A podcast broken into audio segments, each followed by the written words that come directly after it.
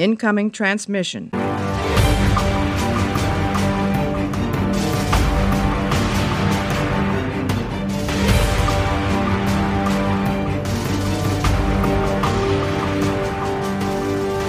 Mario, Heft 3002.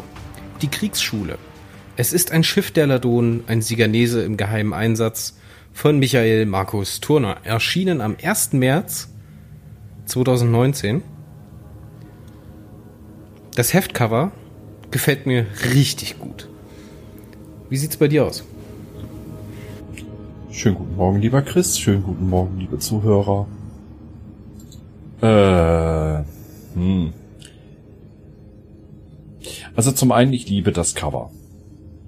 Zum anderen, wenn wir uns angucken, in welchem Jahr, wann es rauskam, da hatten wir noch den Hype um die äh, Star Wars Filme. Ich fühle mich auch ein bisschen an einen äh, Sith äh, erinnert. Zum einen muss ich sagen, habe ich mich mit der Schilderung oder mit der Beschreibung der Ladonen sehr, sehr schwer getan. Die haben ja dieses eine Facettenauge, diese Atemriefen oder diese Atemschlitze im Gesicht.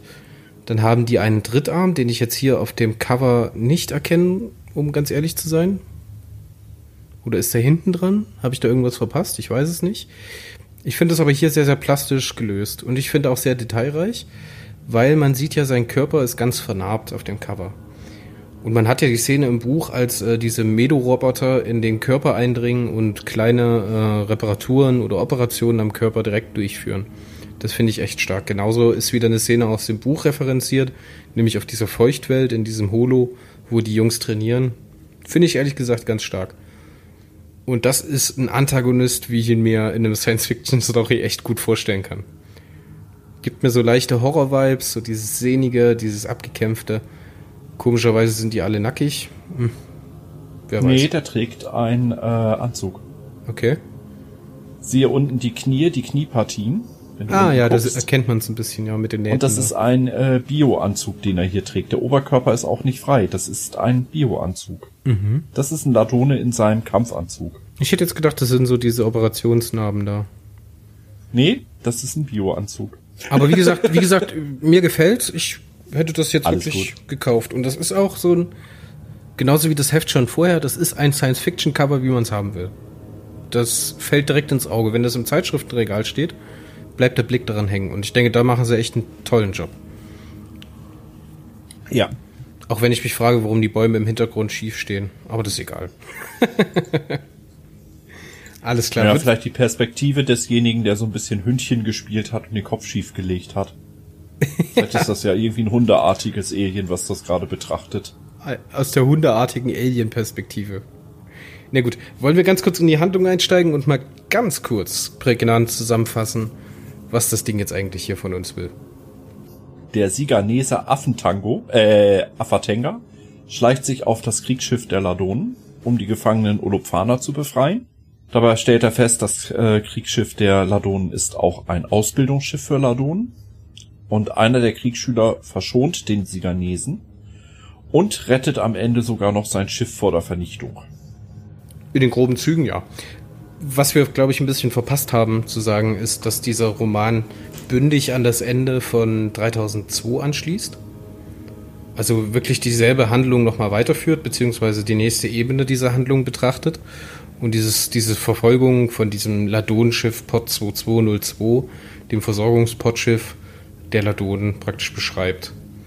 Wollen wir mal ganz kurz in die, die, also ich tue mich jetzt schwer, das so zu entkoppeln von der Wertung nämlich meine, meine Kritikpunkte an dem Roman zu definieren. Ich muss sagen, der hat mir wirklich sehr, sehr gut gefallen. Er ist wirklich sehr alleinstehend. Er hat einen ganz klaren Spannungsbogen. Wir haben einen Hauptcharakter, der neu eingeführt wird, nämlich mit, also für mich neu eingeführt wird, Tenga. Mit seinem, mit seiner Schote und seinem Korn, also seiner äh, Positronik. Gefällt mir sehr gut. Dieser Geheimagenten-Story so ein bisschen, gleichzeitig so ein bisschen neues neue Spezies wird eingeführt und beschrieben. Das ist alles sehr, sehr griffig für mich. Das gefällt mir echt gut.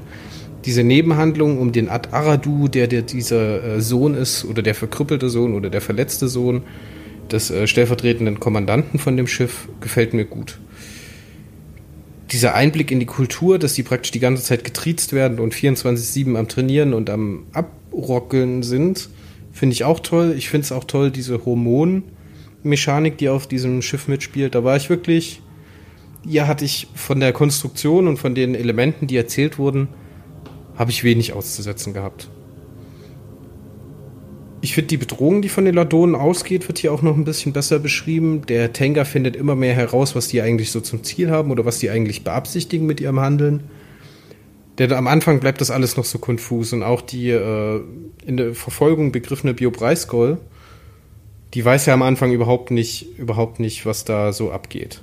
Und relativ zeitgleich kommen Tenga und Periroden dann auf den Schluss, alles klar, hier scheint es sich um Ausbildung zu handeln da halt die Transitionen noch nicht gut funktionieren, da die Flugmanöver noch nicht gut funktionieren, die Kampfübungen an Deck sind irgendwie konfus, er weiß noch, am Anfang noch nicht so richtig, was damit anzufangen.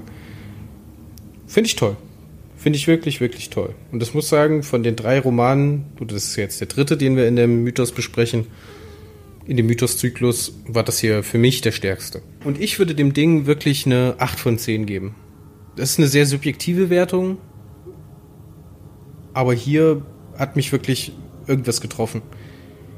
Das liegt mit Masse daran, dass das Ende mich so kickt.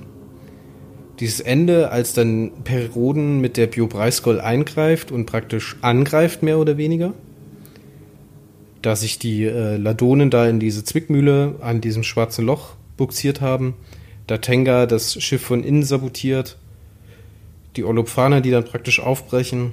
Diese Dynamik zwischen Onikbaya und Tenga und die dritte Handlungsebene, die praktisch noch aufgemacht wird mit diesem kairanischen Chip im Nacken. Das finde ich gut. Das hat mir echt gut gefallen. Und diese abschließende Raumschlacht, das finde ich schon echt cool, wie die Biobreiskul sich so komplett entfaltet. Und am Anfang im 3000er äh, Heft wird ja beschrieben, dass diese, das ist jetzt ein Beiboot, oder? Ist das ein Kreuzer? Das ist ein Beiboot, aber auch äh, ein Kreuzer. Also so, so eine Mischung zwischen Beiboot und Kreuzer, eine Korvette, glaube ja, ich. Ja, dadurch, dass, dass die Beiboote heutzutage nicht mehr unbedingt komplett im Hangar äh, äh, geparkt werden, sondern an der Außenhülle verankert, in so einer Mulde, hast du natürlich die Chance, an einem 500 Meter Raumschiff zum Beispiel auch mehrere 200 Meter Kreuzer zu verankern. Genau, die stehen dann so wie, wie Beulen aus, der, aus dem Omniträger Rastschubai oben raus. Finde ich ein cooles Zum Konzept. Bleistift. Ja. Genau. Finde ich ein sehr, sehr cooles Ding. Und da wird ja so gesagt, dass die einzelnen Beiboote beziehungsweise die Kreuzer, die da auf dem Omniträger mit dabei sind, für sich eine militärische Macht sind. So. Dann wird beschrieben, dass die Landebataillone dabei haben, dass die eigene Jäger nochmal dabei haben und so weiter und so fort. Und das nimmt man alles nicht so ernst. Und in diesem letzten Moment oder in diesem letzten Kapitel von dem Buch oder im vorletzten Kapitel, glaube ich, entfaltet sich das so und der zeigt wirklich mal die Zähne der Periroden das ist angenehm dosiert und das wird jetzt auch nicht ausgeschlachtet über Seitenweise hinaus, sondern er geht halt all in. Er will jetzt rein da. Er will Tenga retten, weil er sich Sorgen um den macht und Periroden wird in dem Moment auch charakterisiert, der halt dieser, dieser Art Übervater für die Besatzung ist, der sich halt auch wirklich um jeden Letzten noch Gedanken macht und äh, Sorgen macht. Finde ich ehrlich gesagt echt stark. Wie hatte dir denn gefallen, der Roman? Ja. Also, ähm, das Volk der Ladonen. Ich fand die Innenillustration übrigens sehr viel äh, greifbarer, um sich einen Ladon vorzustellen. Ja, die Geiles Titelbild, aber die Innenillu da äh, kommt da besser zum Tragen. Bis auf diesen komischen Hühnerkamm da. Ähm, ja, die Handlung für einen Altleser halt nichts Spektakuläres. Durchschnittskost. Ja, er hatte seine Stärken, äh, insbesondere mit der gesamten Hormongeschichte. Das war schon nice was häufig von vielen Lesern in den Leserbriefen und so weiter und auch auf der Facebook-Seite bemängelt wurde. Äh, Afatenga mit seinem und noch ne Praline und noch ne Praline. Ich persönlich fand's herzig und geil. Viele Leser fanden es too much. Lassen wir mal einfach dahingestellt. Ja, ansonsten Durchschnittsheft für mich. Ich habe jetzt weder, dass ich besonders vom, vom Hocker gerissen war, noch dass ich jetzt in irgendeiner Form da was dran zu meckern hätte, großartig. Ähm, bei mir wären das so knapp sechs von zehn. Echt? Ja. Na gut. Ich fand das halt wirklich, wirklich sehr schön und sehr detailreich, muss ich sagen. Und da ist wahrscheinlich auch was, das spricht mich dann an. Ich finde, der Tenga muss halt ein bisschen schrullig sein, der muss halt ein bisschen exzentrisch sein, um sich überhaupt an diesem großen Cast, selbst auf der Bio Preisgold, wo ja anscheinend doch nicht so viele Leute sind, muss er praktisch äh, eine große, große Amplitude an Schrulligkeit haben, sozusagen, um da überhaupt herauszustechen. Und für mich, mir hilft das halt, die Leute auseinanderzuhalten an so, an so kleinen Geschichten, die sie dann äh, weitertragen. Das hat man ja vorher schon versucht mit dem äh, Osmund Soleimani in dem vorhergehenden Heft. Da hat es für mich nicht so gut funktioniert. Das ist einfach hier besser. Ich finde die äh, Handlungsebenen, die halt am Anfang getrennt voneinander laufen und sich dann am Ende so immer mal wieder überkreuzen und ineinander zulaufen, das finde ich sehr gut. Ich finde die plastische Sprache und die kräftige Charakterzeichnung hervorzuheben, im Gegensatz zu den vorhergehenden Heften. So hat man zum Beispiel die detailreiche Beschreibung der Ladonen selbst, dann hat man zum Beispiel diesen Wippwinkel, wenn die einschlafen. Und dass Ad Aradu durch seine Behinderung nun einen 12 Grad Wippwinkel braucht. So, da springe ich halt total drauf an. So, aha, mhm, mhm. Das finde ich halt toll und auch immer wieder, dass sein äh, Drittarm da mit seiner Verletzung referenziert ja, Finde ich sehr, sehr schön. Ist halt wirklich für, für äh, jemanden, äh, der, sagen wir mal, die Serie ab Band 1000 gelesen hat. Ja, weil in den vorherigen Heften vor Band 1000 war sowas eher ja, stiefmütterlich behandelt worden. Aber seit Band 1000 ist sowas eigentlich so eine Standardbeschreibung. Ja, man nehme einen Protagonisten aus einem fremden Volk, der natürlich am besten irgendwo so ein bisschen äh, so einen halben Underdog-Status hat, ne? Und erzähle anhand entweder einer Lebensgeschichte oder wie in diesem Fall anhand eines einer Momentaufnahme aus seiner Sicht äh, ein bisschen wie das Volk funktioniert. Deswegen ähm, für mich, ich hoffe, das kommt jetzt nicht so arrogant rüber, wie es klingt, aber für mich ist das halt 0815 Standardkost innerhalb der Serie. Nicht schlecht dadurch. Um Gottes Willen. Äh, MMT hat hier super geschrieben, kann man gar nicht äh, dran meckern. Aber es reißt mich halt einfach nach dem x-ten Mal nicht mehr vom Hocker. Ja, das ist, das ist ja fair. Das ist ja okay. das sind ja unsere beiden unterschiedlichen ja, Perspektiven auf das Ding jetzt hier. Für mich ist halt, für mich ist halt spannend. Es ist so, so eine Zwischenfolge in der Staffel Star Trek, würde ich jetzt mal sagen die so eine abgeschlossene Einzelstory hat. Ne? Das sind wieder unterschiedliche Techniken drin. Wir haben dieses Comic Relief, weil genauso wie der Leser die Ladonen kennenlernt, lernt ja der Terraner oder halt Tenga in dem Fall die Ladonen kennen und muss sie so entdecken und sich so bestimmte Sachen herausfinden. Dann funktioniert die Erzählung halt auch einfach gut, weil er immer wieder mit Korn in Interaktion tritt und sich selber rechtfertigen muss vor Korn. Das heißt, man hat praktisch diesen Charakter-Insight mit dabei. Funktioniert alles gut finde ich wenig Fett dran, was ich hätte bemäkeln können. Ja. Ich bin zufrieden mit dem Ding, ehrlich. Ist wenig ätzendes Name-Dropping, es sind keine Hülsen mit dabei, das ist das nichts Hohles. Was zum Beispiel im vorhergehenden Roman mit irgendwelchen Pflanzen und so, die einfach nur benannt werden, mit einem exotischen Namen, aber wo überhaupt das nichts ist das, dahinter was steht. Ich äh, eben meinte mit dem. Finde ich hier ähm, ganz gut gelungen. Es ist halt nichts Besonderes, es ist halt ein gutes Durchschnittskostheft, ja. Das ist das, was ich aber auch gerne lesen möchte.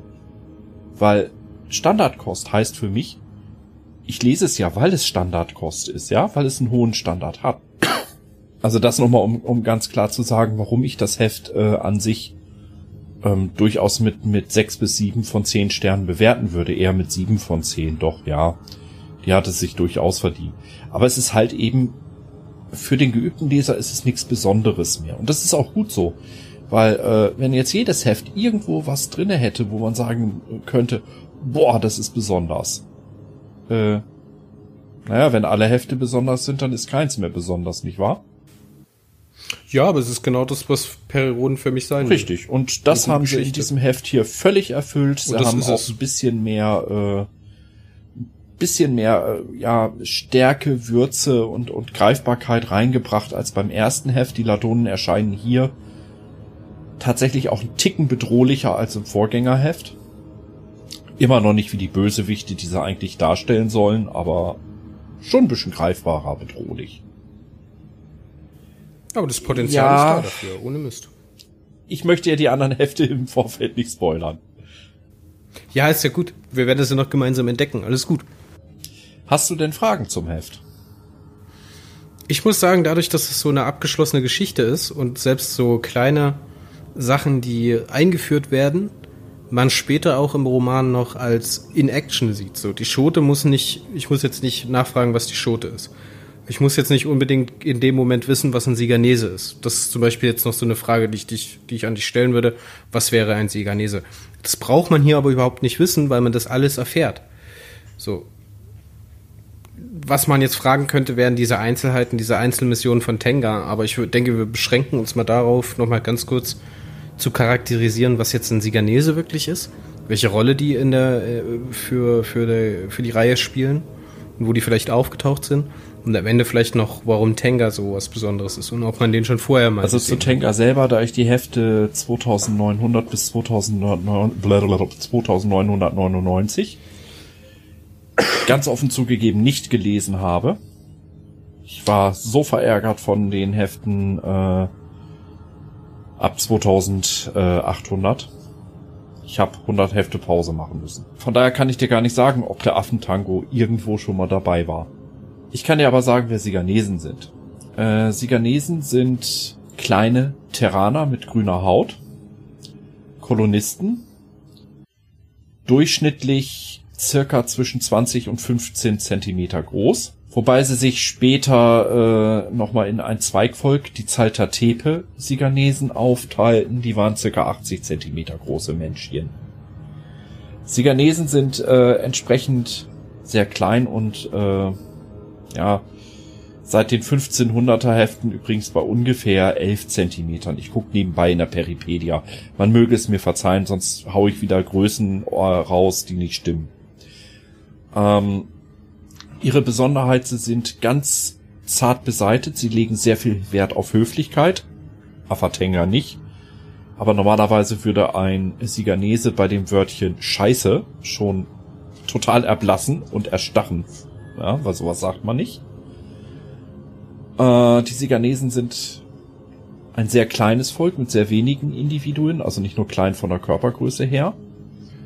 Und als sie anfangs eingeführt wurden, ich meine 22 Zentimeter Körpergröße, wurde das so beschrieben, als wenn ein Terraner, der auf einem ja halbwegs belebten Schiffsgang lang läuft, diesen Siganesen nicht mehr sieht. 22 Zentimeter ist kleiner als eine Bar äh, ist wesentlich größer als eine normale durchschnittliche Barbie. Eine Barbie ist 14 Zentimeter hoch. Also diese typische Übertreibung in den 60ern, ne? Hm.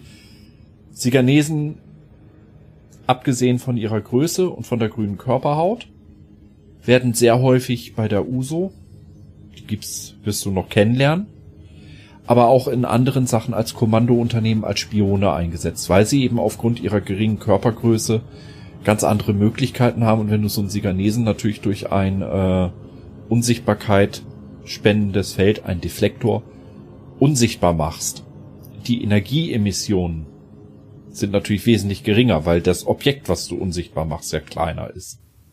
Aber Siganesen sind Menschen. Menschen mit einer ungefähren Lebenserwartung von 900 bis 1000 Jahren. Ja. Winzige, kleine Menschen. Okay, aber Menschen. Nö. Nicht Akoniden oder Direkt andere Spezies, Abkömmlinge sondern Menschen. der Terraner von Kolonisten. Aha, okay. Das lassen wir mal so stehen. aber lass uns mal zu Tenga weitergehen. Warum ist der jetzt was Besonderes? Was hat es mit diesen Pralinen auf sich? Also warum mal was Besonderes ist, wie gesagt, kann ich dir gar nicht genau erklären, weil ich nicht die Hefte vor 3000 gelesen habe. Das kommt irgendwann noch. Ich kann mal gerade was dazu gucken. Der kam das erste Mal tatsächlich in Heft 3001 vor. War vorher noch nie dabei. Aha.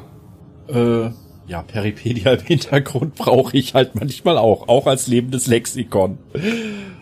Ja, seine Besonderheit ist eben, dass er sehr gerne Pralinen isst, ne? Ist halt sein Spleen. Gibt's, gibt's zu der Pralinennummer irgendeinen Hintergrund? Ist es irgendeine Anspielung, Also die ich nicht raff zumindest- oder sowas? Oder ist es einfach bloß- Zumindest keine Anspielung, die ich gerafft hätte. Aha.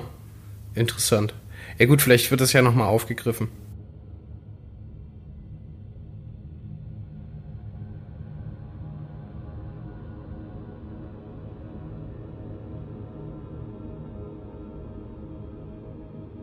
Dass er sich wirklich nach jeder Handlung, ich kratze mich am Kopf zur Belohnung eine Praline. Ich popel mir in der Nase zur Belohnung eine Praline. Ne? Und dann die einzelnen Geschmacksrichtungen der Pralinen auch noch erklärt.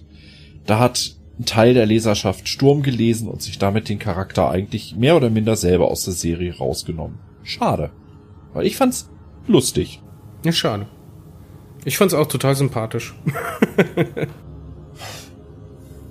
ich habe das ja mit Zigaretten. Ich rauche dann meine Belohnungszigarette, ich rauche dann Ja. meine Pausenzigarette, ich rauche dann meine Morgenzigarette, ich rauche dann meine Abendzigarette, Und äh, die Zigarette davor, die Zigarette danach, hin und her, hoch und runter. Ich finde das fantastisch, ich finde das gut. So, dann wollen wir es da das mit der Nummer 3002 mal sein lassen, oder? Oder hast du noch irgendwas Erhellendes? du, ich guck jetzt an der Stelle, ich geb's wieder nochmal zu, wieder in der Peripedia, ob da noch irgendwo mir.